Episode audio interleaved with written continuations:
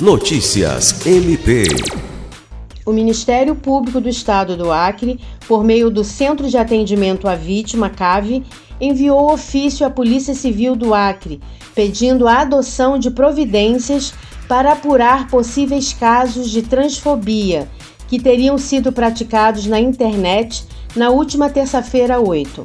Conforme o documento, assinado pela Procuradora de Justiça Patrícia Rego, coordenadora do CAVE, uma imagem da cantora Pablo Vitar, com os dizeres: No Dia das Mulheres, diga não à pirataria.